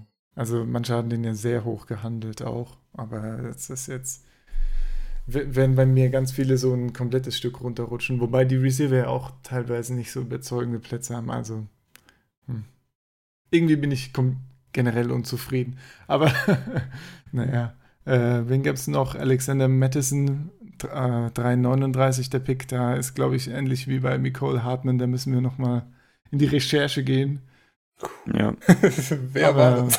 an der Vikings Running Back bei der O-Line, auch wenn sie jetzt O-Line gedraftet haben und mit Cook noch vorne dran, ist, glaube ich, erstmal, äh, ja, muss man sich. äh, ja, ich hoffe sehr, dass da Cook nicht zu sehr äh, mit Leidenschaft gezogen wird. Ja. Aber ich glaube nicht, dass man sich da so viel Hoffnung für ihn machen muss, für Alexander Madison, dass da ein großer Fantasy-Spieler jetzt akut zumindest draus wird. Aber wie gesagt, erstmal erstmal nochmal in die Analyse gehen, würde ich sagen. Ähm, jemand, der überraschend in die vierte Runde gefallen ist, wo wir, glaube ich, wo Malte sogar als äh, Überraschung vorher in der Draft Challenge von uns formuliert hat, dass er in die dritte Runde fällt. Und jetzt ist er in der vierten gelandet. Anfang der vierten Runde Hakeem Butler bei den Cardinals. Das ist doch mal ähm, ein ganz schöner Fit, oder Jakob? Auf jeden Fall, auf jeden Fall. Äh, zwar habe ich jetzt persönlich Butler nicht als den besten Ex-Receiver im Draft gehabt. Ich hätte, ich hätte Harmon vor ihm gesehen. Der kommt dann später nochmal, äh, oder wird später nochmal zum Thema. Aber Butler ist auf jeden Fall ein guter Outside-Receiver, den die Cardinals auf jeden Fall brauchen. Äh, und in, denke auch super mit, ähm, mit Murray zusammenpasst. Äh, dann auch mit dem Rest des Receiving Course, Andy Isabella, Christian Kirk. Das, das geht, glaube ich, schon ganz gut ab dort. Ja, Und ja, wie gesagt, sie brauchen unbedingt einen, einen WA1 da im Team für außen. ja, ich mag ihn ja. Ich mag ihn ja und ich finde den Landing-Spot auch schön. Viele, viele schöne, schöne Waffen hat Und er gerade für den. Value, also vierte Runde. Ja, auf jeden Fall. No-brainer, finde ich. Ja. Ja, Marc und ich hatten ja Butler als Nummer 1 Receiver sogar vorm Draft. Und bei den Cards auf jeden Fall ein super Fit. Und ähm, ja, Ist natürlich die Frage, ob das, äh, ob das jetzt am, am äh, Fantasy-Kapital ein bisschen kratzt, dass er wirklich in die vierte Runde gefallen ist. Die Frage ist, warum ist er hingefallen? Weil, also mir, mir gefällt er auch, aber das, der Kritikpunkt war eben, waren eben zum Beispiel die Drops. Und ja, Also ich, das wollte ich, glaube ich, glaube, den, das Draft ähm, Value würde ich, glaube ich, jetzt gar nicht mal so sehr negativ sehen. Ich sehe dann halt eher das Problem, dass jetzt halt drei neue Receiver bei den Cardinals spielen. Sie haben Mhm. letztes Jahr einen Rookie gepickt. Das muss ich, glaube ich, erstmal alles finden. Also du hast da, glaube ich, jetzt nicht instant irgendwie einen WR2 oder so, deinen Fantasy-Punkten. Und Dann, das muss ich halt erstmal, die Rollen müssen sich finden. Generell die ganze Offense muss sich erstmal finden, das ganze Genau. Team. So, ist sowieso daher, interessant. Haben ja auch noch Kevin White von Bears geholt gehabt. ja gut. Ja. Ja, ich meine, das da war auch, mal ein, war, war auch mal ein früherer äh, Erstrundenpick, glaube ich, Ich glaube, sogar. erste Runde, ja. ja. der halt aufgrund von Verletzungen bei den Bears nie irgendwie großartig ähm, auf sich aufmerksam machen konnte. Und ähm, Career haben auf jeden Fall, 285 in drei Jahren. ja, und wie viele halt- Spiele hat er gehabt? Wenige. Er ist halt ein Dauerverletzter, ne? Also, Ja, aber das ist ja so ein bisschen so auch die Bears-Krankheit. Vielleicht kann er das bei den Cardinals ablegen und dann haben die Cardinals auf jeden Fall einen riesen Receiver-Korb mit jede Menge Upside. aber Verletzungen sind auch die Cardinals-Krankheit. Das ist korrekt. Aber das ist dann eher so O-Line oder so. Ja, okay. ja, gut. Aber dann hast du auf jeden Fall zwei Sets an äh, Starting Receivern. Ja, ey. Da kannst du auf jeden Fall gut durchwechseln. Dann, ja. Das stimmt. Also das Potenzial liegt da, liegt da auf jeden Fall auf dem Cardinals-Roster, liegt da auf jeden Fall rum. Ja. Wird man sehen, wie sich das entwickelt. Ja. Kommen wir zu einem nächsten verletzungsgeplagten Team und auch Spieler. Bryce Love geht zu den Redskins an 4-10. Mal gucken, ob er geht. Vielleicht wird er erstmal noch einen Rollstuhl gefahren. Getragen oder gefahren, ja. Was daran ja interessant ist, ist es ja noch nicht sicher, dass Geis überhaupt zur 2019er Saison überhaupt zurückkommt. Aufgrund seiner Verletzung. Und äh, genauso ist ja fragwürdig, ob Love äh, 2019 noch spielen kann. Hat sich ja auch ein ACL zugezogen gehabt, noch, ähm, glaube im Januar. Ja, so Beinverletzungen sind bei den Redskins so ganz verbreitet. Ja, den P verstehe ich auch nicht so ganz. Warum man da dann halt sich nochmal jemanden holt, der so gerade mit dem Kreuzbandriss zu kämpfen hat. Ja, Ja, vor allen Dingen ähm, leitet er meiner Meinung nach der Dynasty Value extrem drunter. Er wäre so ein bisschen so ein Gamble gewesen, ähm, so ein Sleeper, aber Ja. jetzt bei den Redskins mit Geist letztes Jahr und äh, eben den ganzen Verletzungen ist das halt dann doch jetzt eher uninteressant geworden. Das ist halt super unsicher einfach. Ne? Man weiß nicht, wie, äh, er ist an sich schon unsicher natürlich, aber man weiß nicht, wie lange Adrian Peterson spielt. Man weiß nicht, wie, äh, ob Geis jetzt zurückkommt und dann einfach so eine klare Nummer 1 für nächste Zeit ist oder ob Geis auch wieder noch Zeit braucht oder dann wieder verletzt wird, ob Adrian Peterson länger bleibt. Ja, das ist alles ein bisschen. Das Interessant wäre halt, welche, bei, welche Knie bei den äh, ganzen Running Backs ähm, kaputt sind. Eventuell kannst du dir einen aus den zwei zusammenbauen. Hm. ja. Am, am kaputten Knie zusammenknoten und dann. Äh, Können dann Hand in Hand laufen. na je. Naja, aber nicht besonders, nicht besonders attraktiv auf jeden Fall. Äh, der Spot. Genau. Dann. Die haben die Skins in der sechsten Runde dann eher nochmal zugeschlagen. Genau, und dann wurde endlich Calvin Harmon gedraftet, der, äh, wo sich irgendwie ab der, glaube ab so Mitte der dritten Runde oder spätestens nachdem dann in der vierten Runde auch Butler weg war, hat man sich gefragt, ja, wann kommt denn jetzt Calvin Harmon? Also ich glaube, äh, du hattest den ja sogar auf 1, das werfe ich dir jetzt natürlich vor, das ist ja klar, dass das Ja. wäre. Ja, du, ich, ich, ich, ich muss mir den auch nochmal angucken. Ich habe keine Ahnung. Klar, man hat dann so ein paar Sachen gehört, ist nicht schnell genug oder äh, keine Ahnung, kriegt nicht genug Separation, aber das kann nicht der Grund sein, dass ein Receiver in dieses fast siebte Runde fällt, finde ich, mit seinen Fähigkeiten. Genau, gerade wenn wir ja noch einige Teams haben, die Receiver brauchen, die auch gepickt haben vorher und dann sogar Receiver dabei Ja. waren, wo wir nochmal noch mal nachrecherchieren recherchieren müssen. Ne? Da denkst du dir doch so, aber Kevin Harmon war doch ganz gut. Warum? Das spricht eigentlich schon eher so für charakterliche Probleme, wenn einer so tief fällt, meiner Meinung. Aber ja, Ich weiß, Weiß nicht. nicht. Ich fand ihn halt immer okay. Und äh, also ich habe mir für ihn notiert gehabt, ja, er ist groß, hat gute Hände und äh, solides Route Running. Aber er ist halt nicht der beste Athlet und er hat meistens in einer sehr guten Offense gegen äh, okay bis schlechte Gegner gespielt. Und ich könnte mir halt vorstellen, dass viele Teams dann einfach nicht die Upside sehen, ja, dass sie dann Hm. sagen, ja, der ist, ja, der, der hat da ganz, ganz gut funktioniert, aber also, ja, wo ist jetzt dies, das, das, was unseren Team so nach vorne bringen könnte, was dann wirklich einen Unterschied macht und äh, dass er nicht nur einer von vielen ist, den man auch vom Free Agent Markt mal mitnehmen kann. Äh, ja, aber was ich halt dann krass finde, weißt du, nimmst Calvin Harmon in Runde 6, aber in Runde 3 ziehst du Tarek McLaurin. McLaurin? Mhm. McLaurin, ja, ja. Terry McLaurin, Witz- ja. Wer, wer hat den Namen vorm Draft schon mal auf dem Zettel gehabt? Also ich ehrlich gesagt nicht. Und das ist halt echt so eine Frage. Puh. Ja. Ja, ich glaube, McLaurin war nur ein ganz guter Highschool-Prospect, aber ansonsten weiß ich auch nichts über den. Der wurde äh, beim. Combine, glaube ich, äh, galt er dann somit als Gewinner. Ja, Hat er auf sich aufmerksam gemacht, ja. Aber ja, muss man nochmal gucken. Aber ich glaube, also das Receiving Core von den Washington Redskins ist jetzt nicht, ist ist jetzt nicht so, wo man sagt, phew, da muss er sich hinten anstellen, sondern ich glaube, er kommt da sofort in die Rolle rein, da als Outside Receiver. ja. Andererseits ist das Receiving Core von den Redskins auch nichts, äh, wo man einen Fantasy-Spieler von haben möchte, normal. Also, Naja, warten wir ab, wenn das dann mit Dwayne Haskins vielleicht dann Ja. funktioniert in nächstes Jahr oder in zwei Jahren. Gut, hast halt erstmal Case Keenum oder sogar Colt McCoy, je nachdem, wer sich da dieses Jahr noch zur Nummer 1 durchsetzen kann. Also ist dann eher was für die Zukunft, wenn du so einen Receiver draftest. Naja, auf jeden Fall, klar. Ja, aber das ist halt Dynasty, genau. ja. aber wen, wen, wen, würdest du dann denn draften? Also McLaurin potenziell? Oder bist du dann. Ja, den muss ich mir erstmal angucken, kann ich nicht. überhaupt nicht, äh, Ich muss mir ich überhaupt nicht einschätzen. nochmal angucken. Ich muss beide mal vergleichen.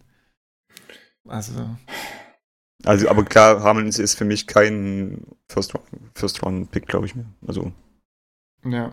Nee, das keine Ahnung, wie tief der Fall. fällt bei mir, aber auf jeden Fall ein ganzes, ganzes Stückchen. Ey, Runde 6 ist mir, also man, man soll ja auf keinen Fall im Fantasy-Draft dann nur nach, danach gehen, wer im NFL-Draft als erstes gepickt wurde, aber Runde 6 ist mir einfach viel zu wenig Kapital, was da investiert wurde. Und da waren Ja. so viele Teams vorne dran, die noch einen Receiver so mal mitnehmen könnten und genug Picks in den Runden haben. Und alle haben sich dagegen entschieden und das muss ich einfach irgendwie doch dann relativ stark abstrafen.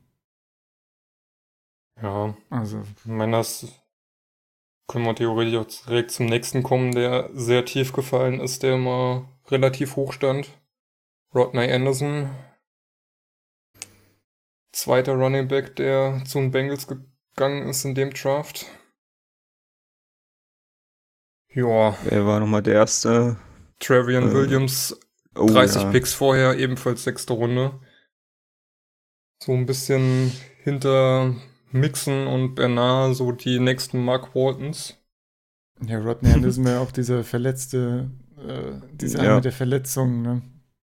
Hat sich keiner Also ich mag sowohl Travian Williams als auch Rodney Anderson, finde ich beide an sich sehr spannende Running Backs, auch wenn sie völlig verschiedene Spielstile haben.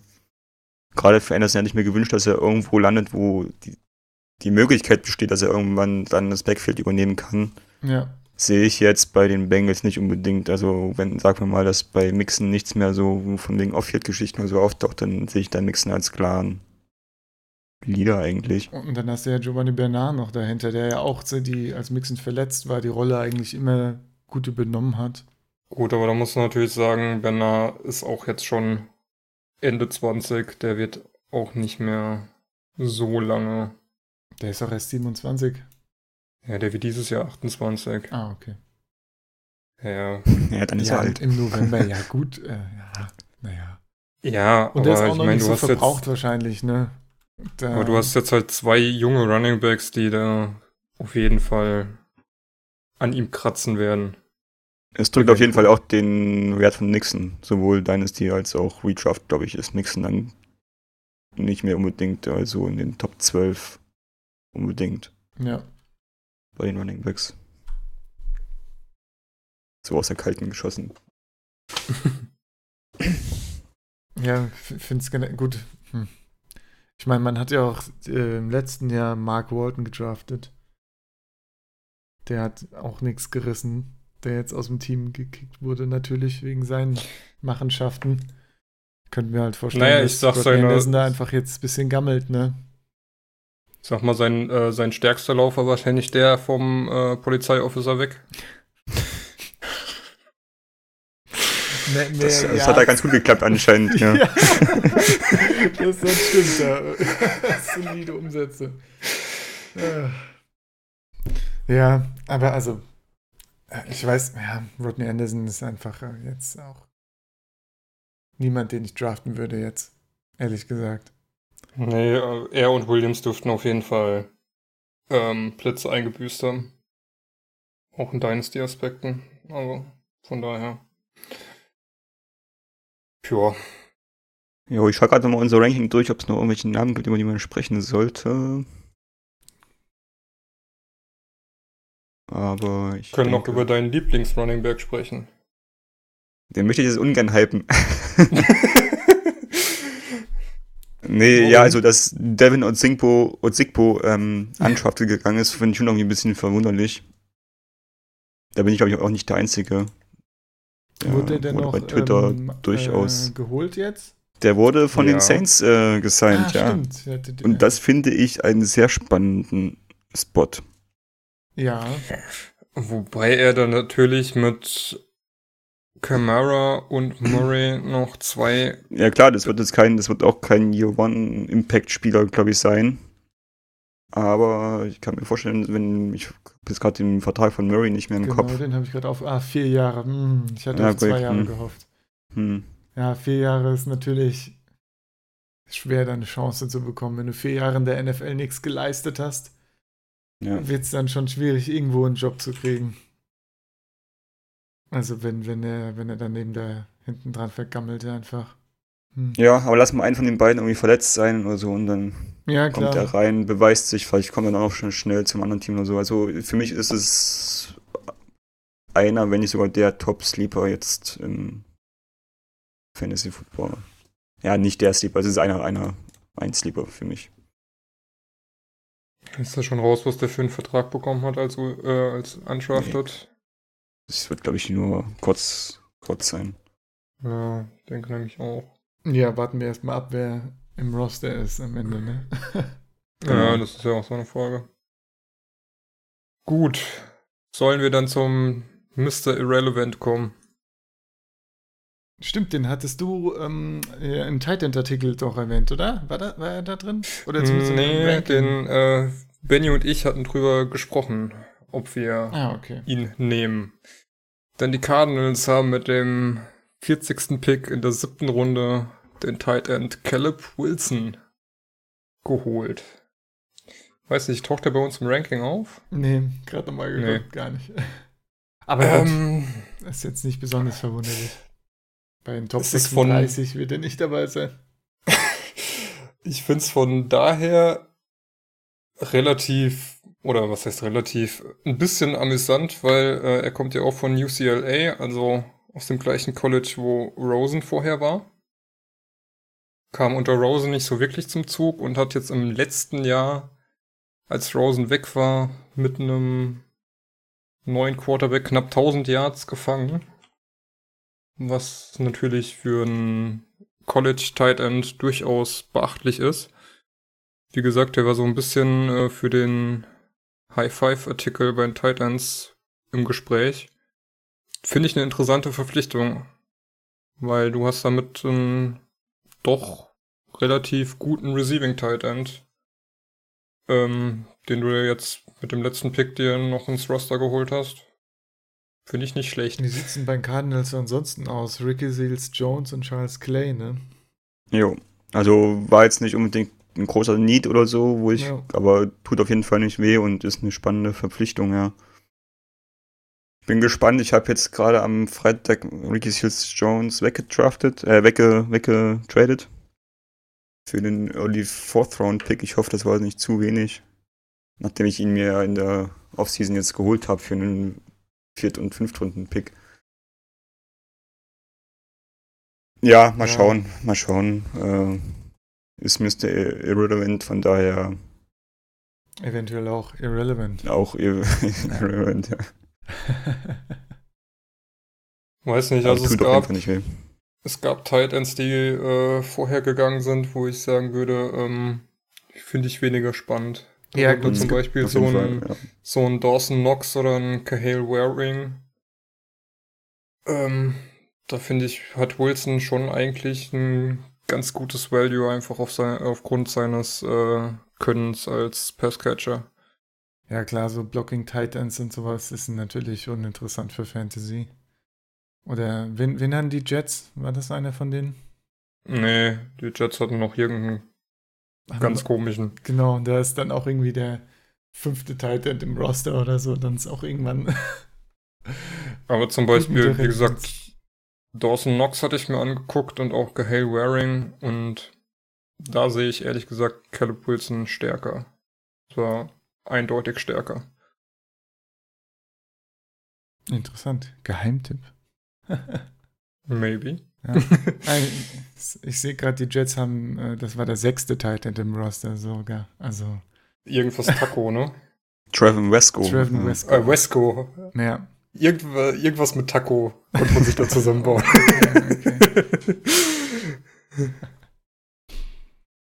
ja. Gut, ja, dann haben wir ja so die, die äh, Liste von zumindest denen, worüber wir jetzt äh, gerade mal sprechen wollten, durch.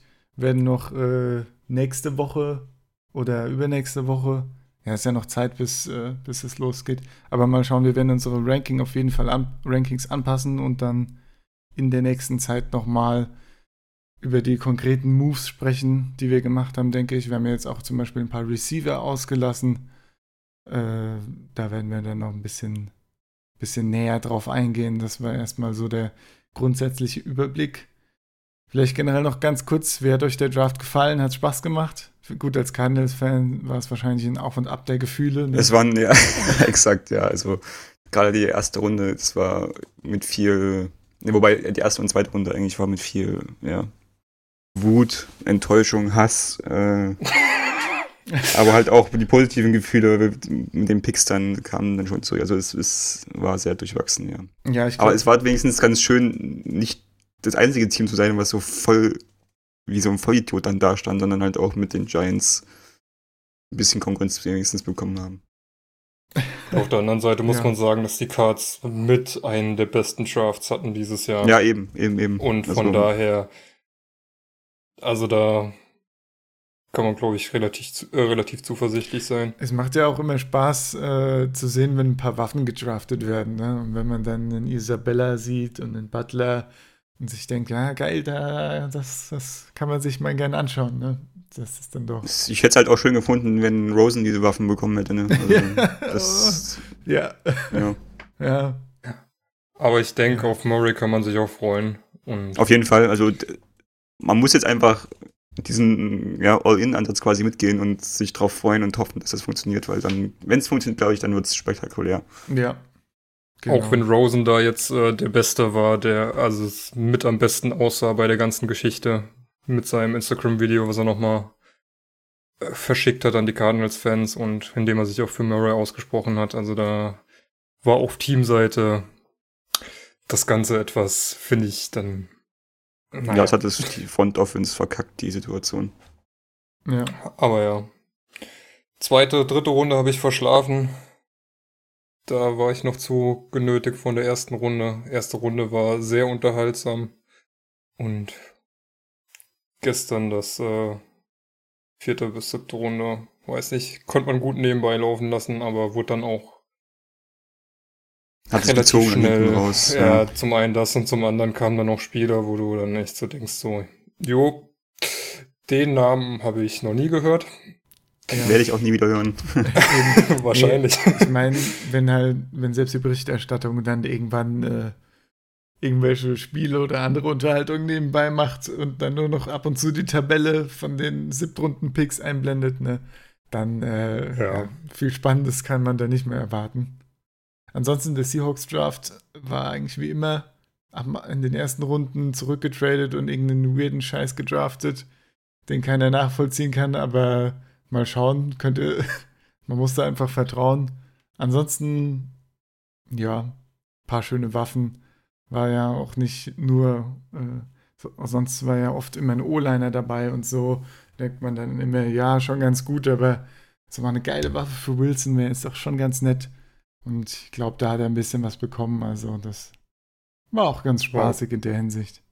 War okay, ja. ja. Was ich noch interessant finde, die Linebacker waren ja dieses Jahr so eine der Classes, wo man gesagt hat, ähm, eigentlich nicht so viel Value und am Ende ist es die Position, wo am meisten Spieler gedraftet wurden mit 33. Finde ich auch interessant, wie viele wir da wirklich äh, in der NFL dauerhaft sehen werden, auch als Starter. Weil Außer die beiden Devons, weiß ich nicht. Ja, ist interessant, ne? Von ein paar GMs kam jetzt, ja, die, die äh, Linebacker-Class war ja sehr gut dieses Jahr. Und du denkst dir so, ah, hm, was, was geht hier jetzt ab? Ja.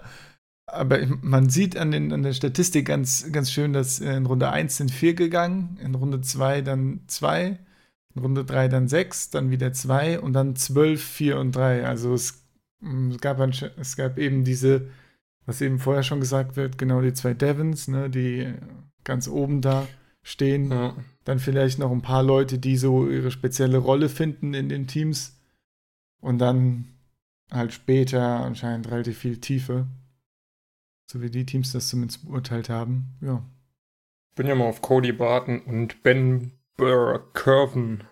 Die Mhm. zwei Linebacker, die die Seahawks gedraftet haben. Die sollen ja Spannend. schön, schön brutal sein, ne? Schön ballern. Vor, vor allem Ben Burr-Curven soll ja doch ein interessantes Prospect sein. Ja, Bin ich gespannt. auf jeden Fall. Auch spannend, dass die Bucks wieder einen Kicker getrottet haben in der fünften Runde. Und auch interessant, dass die äh, 49ers in Runde 4 einen Panther gedraftet haben. Ja, Und, Ach, haben, und die, die Patriots haben da sogar auch einen Panther geholt, oder? Ja, und die glaub. Patriots, glaube ich, sogar nach vorne getradet haben, um einen Panther zu holen. ja. Wir haben gesehen, dass das äh, halt geil ist, einen tollen Panther zu haben. Ja. Hm. Nachdem die Seahawks letztes Jahr einen in Runde 5 geholt haben. Aber Runde 4 finde ich schon ein bisschen, ne, so. um, Kann man vielleicht auch eine andere Position bedienen. Gab es dann auch einen schönen, gab es auch einen schönen äh, Tweet dann irgendwie, Leute, die Patriots haben in Runde 4 einen Panther geholt und keinen Spieler mit mehr Value gesehen. Geht zu euren Familien, die warten auf euch. so nach dem Motto, der Draft ist dann ist da, auch durch. Ach, ja. Ach ja. Naja, hat noch jemand ein paar Schlussworte? Ansonsten würde ich sagen, machen wir hier zu. Ist schon Stunde 30 haben wir jetzt. Ja. Ja. reicht. Ja, bleibt also, also äh, ja, behaltet unsere Kanäle im Auge. Wir aktualisieren, wie gesagt, die Rankings, ähm, werden demnächst dann auch noch Artikel dazu rausbringen. Natürlich auch dann Mock-Drafts machen, Rookie-Drafts. Also bleibt am Ball und folgt uns auf Facebook, at 8alarm, auf Instagram, at 8alarm, auf Twitter, at 8alarm. Ja. Exzellent. ja. Und Wunderbar. natürlich 8ualarm.de. Genau. Wird ja alles, alles verlinkt. Das, das kriegt ihr schon mit. Da bin ich zuversichtlich. Also dann, bis zum nächsten Mal. Danke fürs Zuhören. Danke fürs Mitmachen, ihr beiden. Und äh, macht's gut. Gleichfalls. Tschüss. Ciao. Jo, ciao. Do alarm.